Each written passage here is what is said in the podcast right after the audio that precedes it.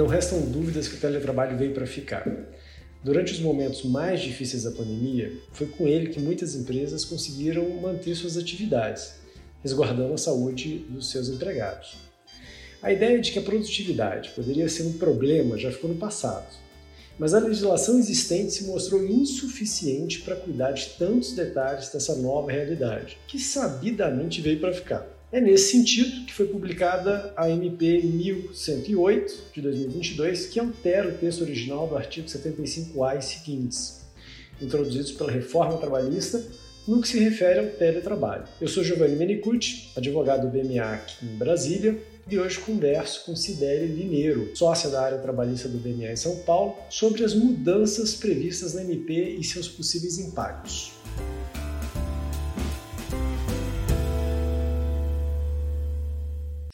Então, para começar o nosso papo, eu queria entender um pouco melhor qual foi o objetivo dessa MP. O que, que ela pretendeu garantir, Sibeli?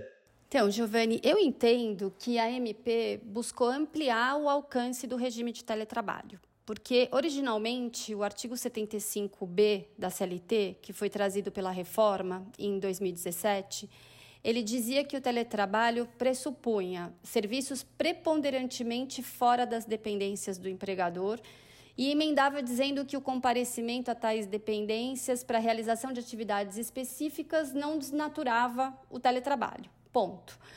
Agora, a medida provisória altera esse artigo e passa a prever que o regime pode ser preponderantemente ou não fora das dependências do empregador Passa a dizer também que esse comparecimento às dependências pode ser habitual, sem que isso descaracterize o regime de teletrabalho. Então, o entendimento é no sentido de que a MP visou regular também o, o regime híbrido, que mescla o trabalho dentro e fora das dependências do empregador e não só aquele que a gente vinha tratando como teletrabalho 100% fora das dependências ou 90% fora das dependências do empregador. Sibeli, analisando a MP, um dos pontos que merecem destaque é que ela propôs uma modificação em relação ao controle de jornada do trabalho por parte das empresas, não é isso? Você pode comentar para a gente um pouquinho mais sobre esse ponto? É, Giovanni, esse sem dúvida é o ponto mais sensível e talvez o mais relevante da, da MP. Porque a MP, ela não só alterou o artigo 75B e seguintes, né, que falam de teletrabalho, mas ela também alterou o artigo 62 da CLT, que é um artigo específico sobre os empregados que estão isentos do controle de jornada e que, portanto, não são credores de eventuais horas extras. Tá. A reforma trabalhista de 2017, quando ela trouxe um inciso novo para o artigo 62, prevendo que todos os empregados em regime de teletrabalho não eram abrangidos pela, pelo controle pelas horas extras. Já a MP, ela altera esse artigo 62 e passa a prever que estão isentos do controle da jornada e, consequentemente, do direito às horas extras, apenas os empregados em regime de teletrabalho que prestam serviço por produção ou tarefa. Ela, inclusive, repete esse texto, porque ela traz essa limitação no artigo 62 e depois, num novo parágrafo do artigo 75, ela repete igualzinho. Né? É, e, honestamente, essa mudança pode não necessariamente ser boa para as empresas porque a verdade é que o texto original ele era mais amplo, ele deixava todo mundo fora do, do, do controle e agora existe uma restrição nesse conceito. Né? É, não quer dizer que antes da MP você não poderia fixar um horário, não poderia fixar um controle e pagar as horas extras. Você podia. Mas também os empregadores poderiam é, não fixar, né? A, a, a, a lei permitia não fixar e não controlar.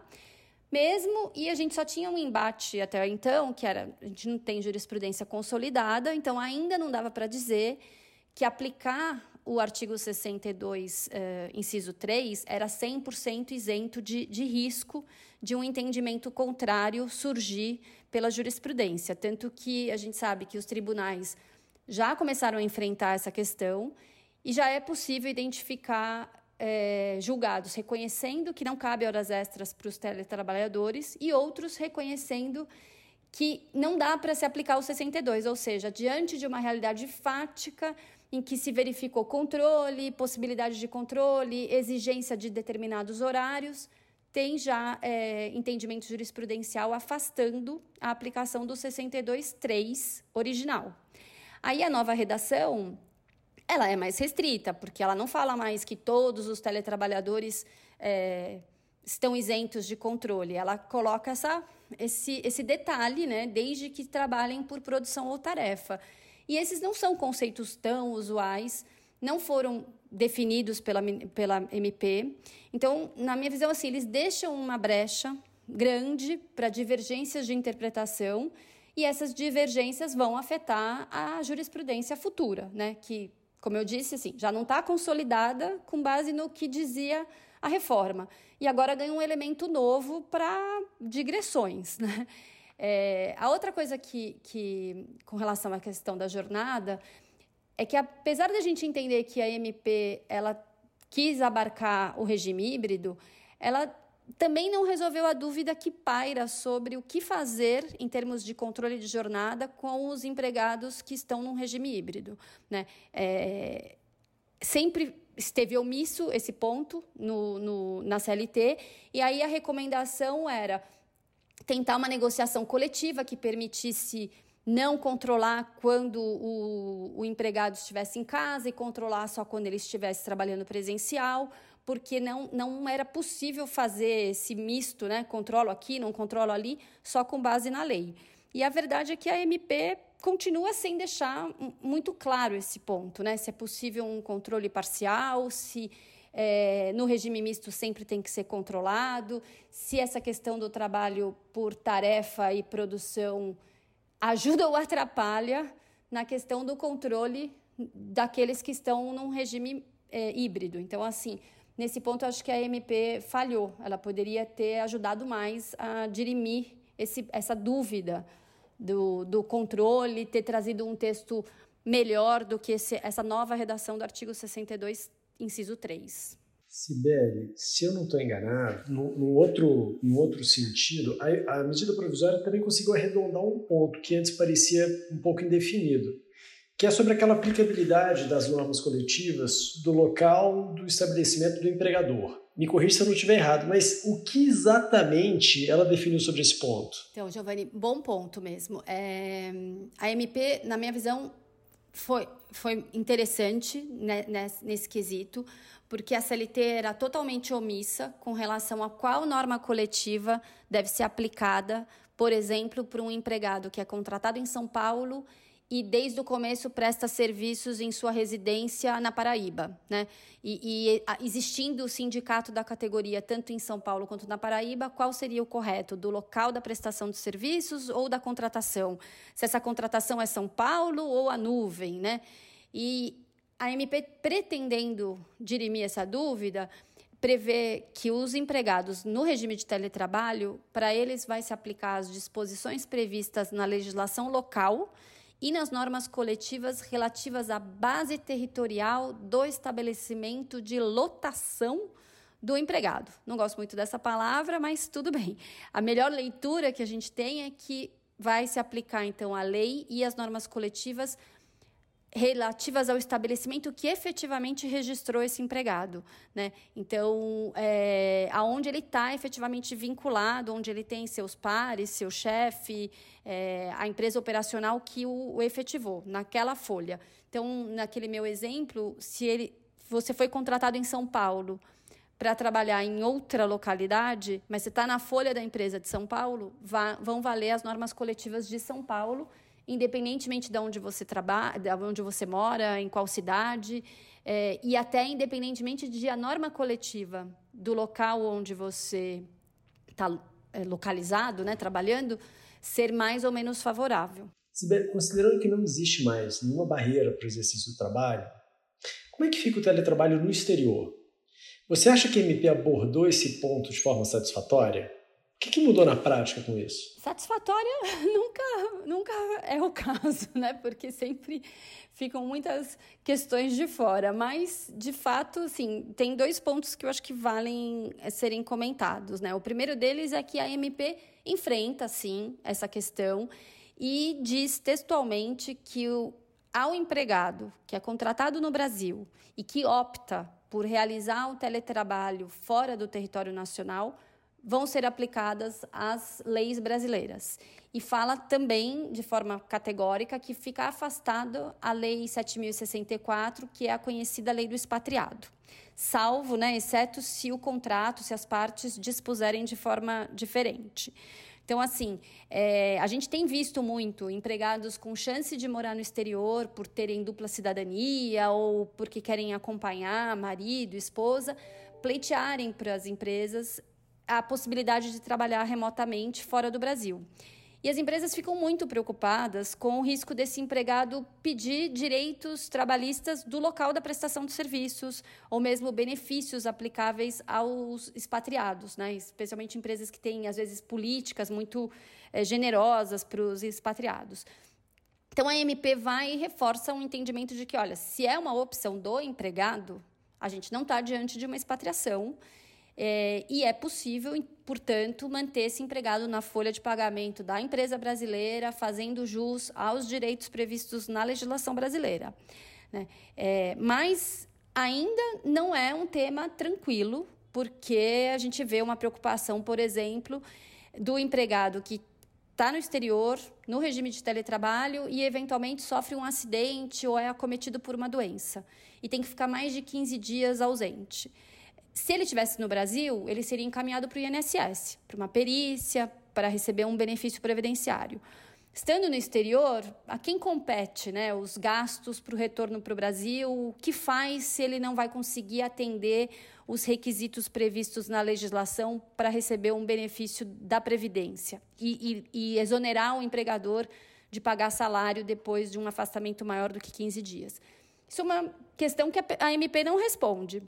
Mas ela traz um outro ponto interessante, tá? Que acho que por analogia a gente pode usar.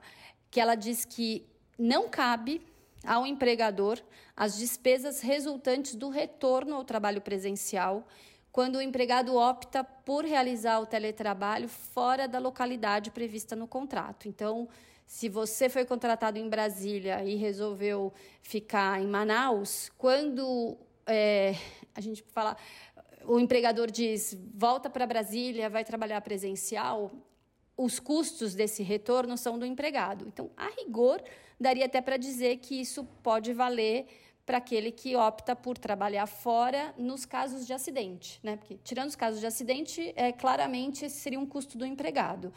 Agora, quando termina o contrato, se ele vai ficar no exterior, se ele volta, isso seria realmente um custo a ser arcado pelo empregado. Agora, na hipótese de doença e acidente, eu acho que ainda tem um limbo, ainda não tem uma clareza, mas daria para usar esse, esse novo artigo por analogia para dizer, bom, se é tudo uma questão de opção do empregado ficar fora do país, ele também tem que arcar com certos ônus é, de questões que podem acontecer em razão disso, né? Assim, o, o benefício, a assistência médica que eu forneço no Brasil, ela não vale em Portugal, é uma opção feita pelo empregado. Aí também que faz um pouco mais de sentido aceitar essa opção do teletrabalho no exterior quando a gente está diante de empregados hipersuficientes, né? Porque você já parte assim de uma premissa que eles podem negociar isso diretamente com seus empregadores em razão do, do salário mais elevado, da questão do diploma, do enquadramento nesse, nesse conceito que também foi trazido pela reforma. Excelente, Sibeli.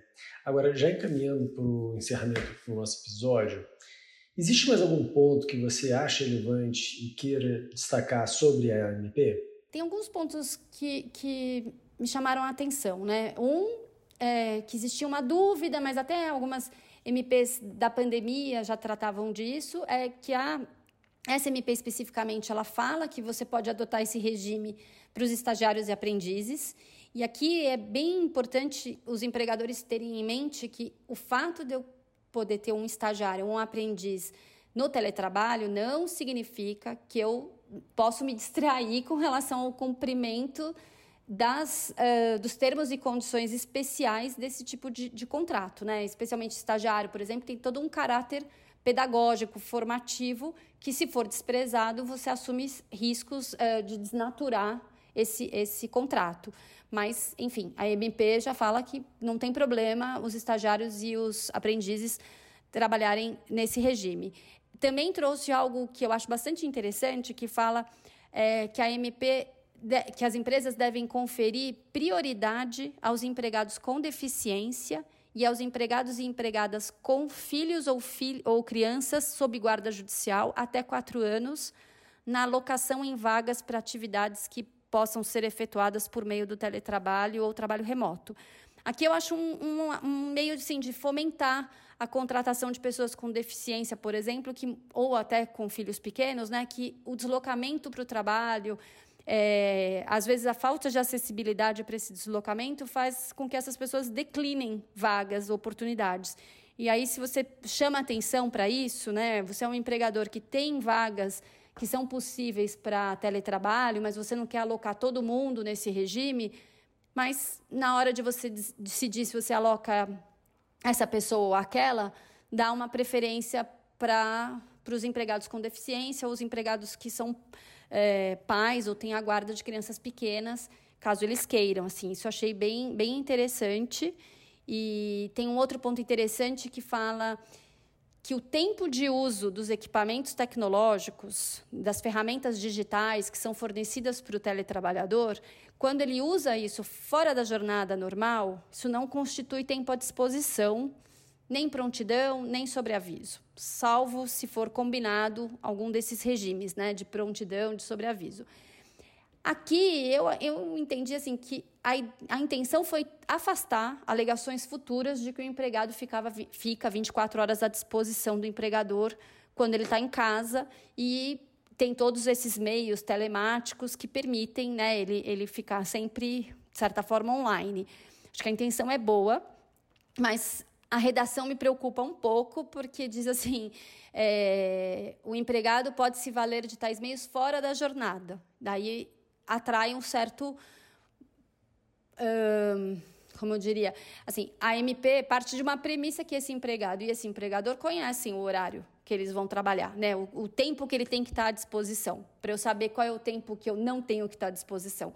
Então, assim, quando ele chama um pouco a necessidade de eu ter clareza de qual é a jornada, eu acho que isso também se mistura um pouco ali com a, com a discussão do controle, não controle. É, eu, assim, entendi a intenção, achei boa, mas acho que a redação não é a melhor ainda, né? Bom, Sibeli, agora sim, para terminar, na sua visão, qual é o impacto que a MP pode gerar no processo de consolidação do teletrabalho no Brasil? Então, Giovanni, eu acho assim que com ou sem MP, é, a pandemia, como você falou na introdução, já mostrou que para muitos setores, para muitas empresas, o teletrabalho pode ser considerado, sim, uma realidade dos novos tempos. Ele é, ele é viável para as pessoas é, seguirem trabalhando com qualidade, eficiência, em muitos casos com qualidade de vida. Ele permite contratação de empregados em outros estados, em outras cidades. Então, assim, eu acho que ele veio para ficar, né, independentemente da lei seguir como ela originalmente foi colocada ali, do, do da redação original do artigo 75, com melhorias que a MP buscou trazer e que, se ela for convertida em lei, a gente espera até que o texto seja ainda melhorado. É, ficou claro também que o regime híbrido também já foi recepcionado pela legislação, pelos empregadores, pelos empregados, também me parece assim uma, uma realidade, né? Eu acho que isso tudo não tem volta.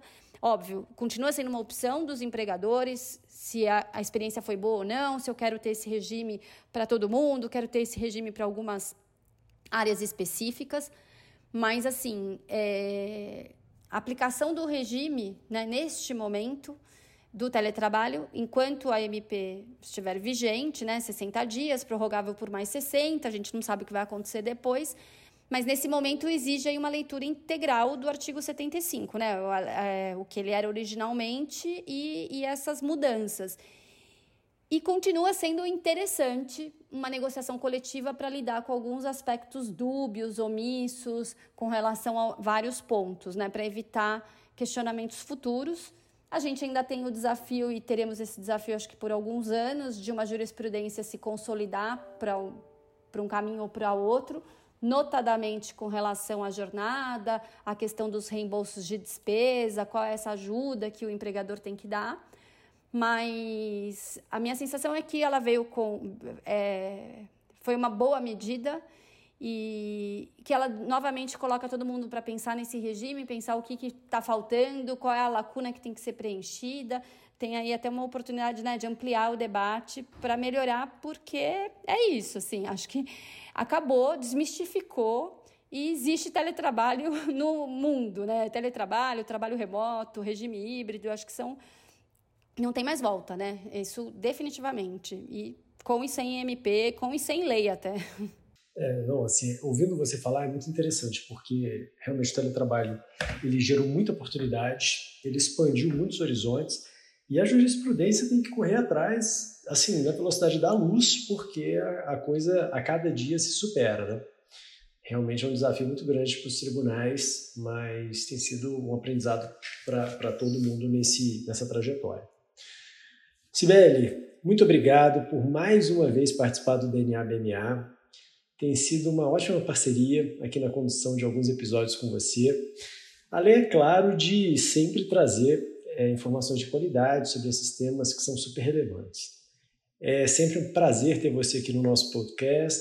Muito obrigado e seja sempre muito bem-vindo aqui. Muito obrigada, Giovanni. Eu também, você sabe, eu acho bem bacana é, o nosso projeto aqui desse podcast do DNA BMA, porque é uma oportunidade de trazer as novidades e aqui no caso, né, a gente tenta trazer as novidades do direito do trabalho que afetam tanto, todas as empresas.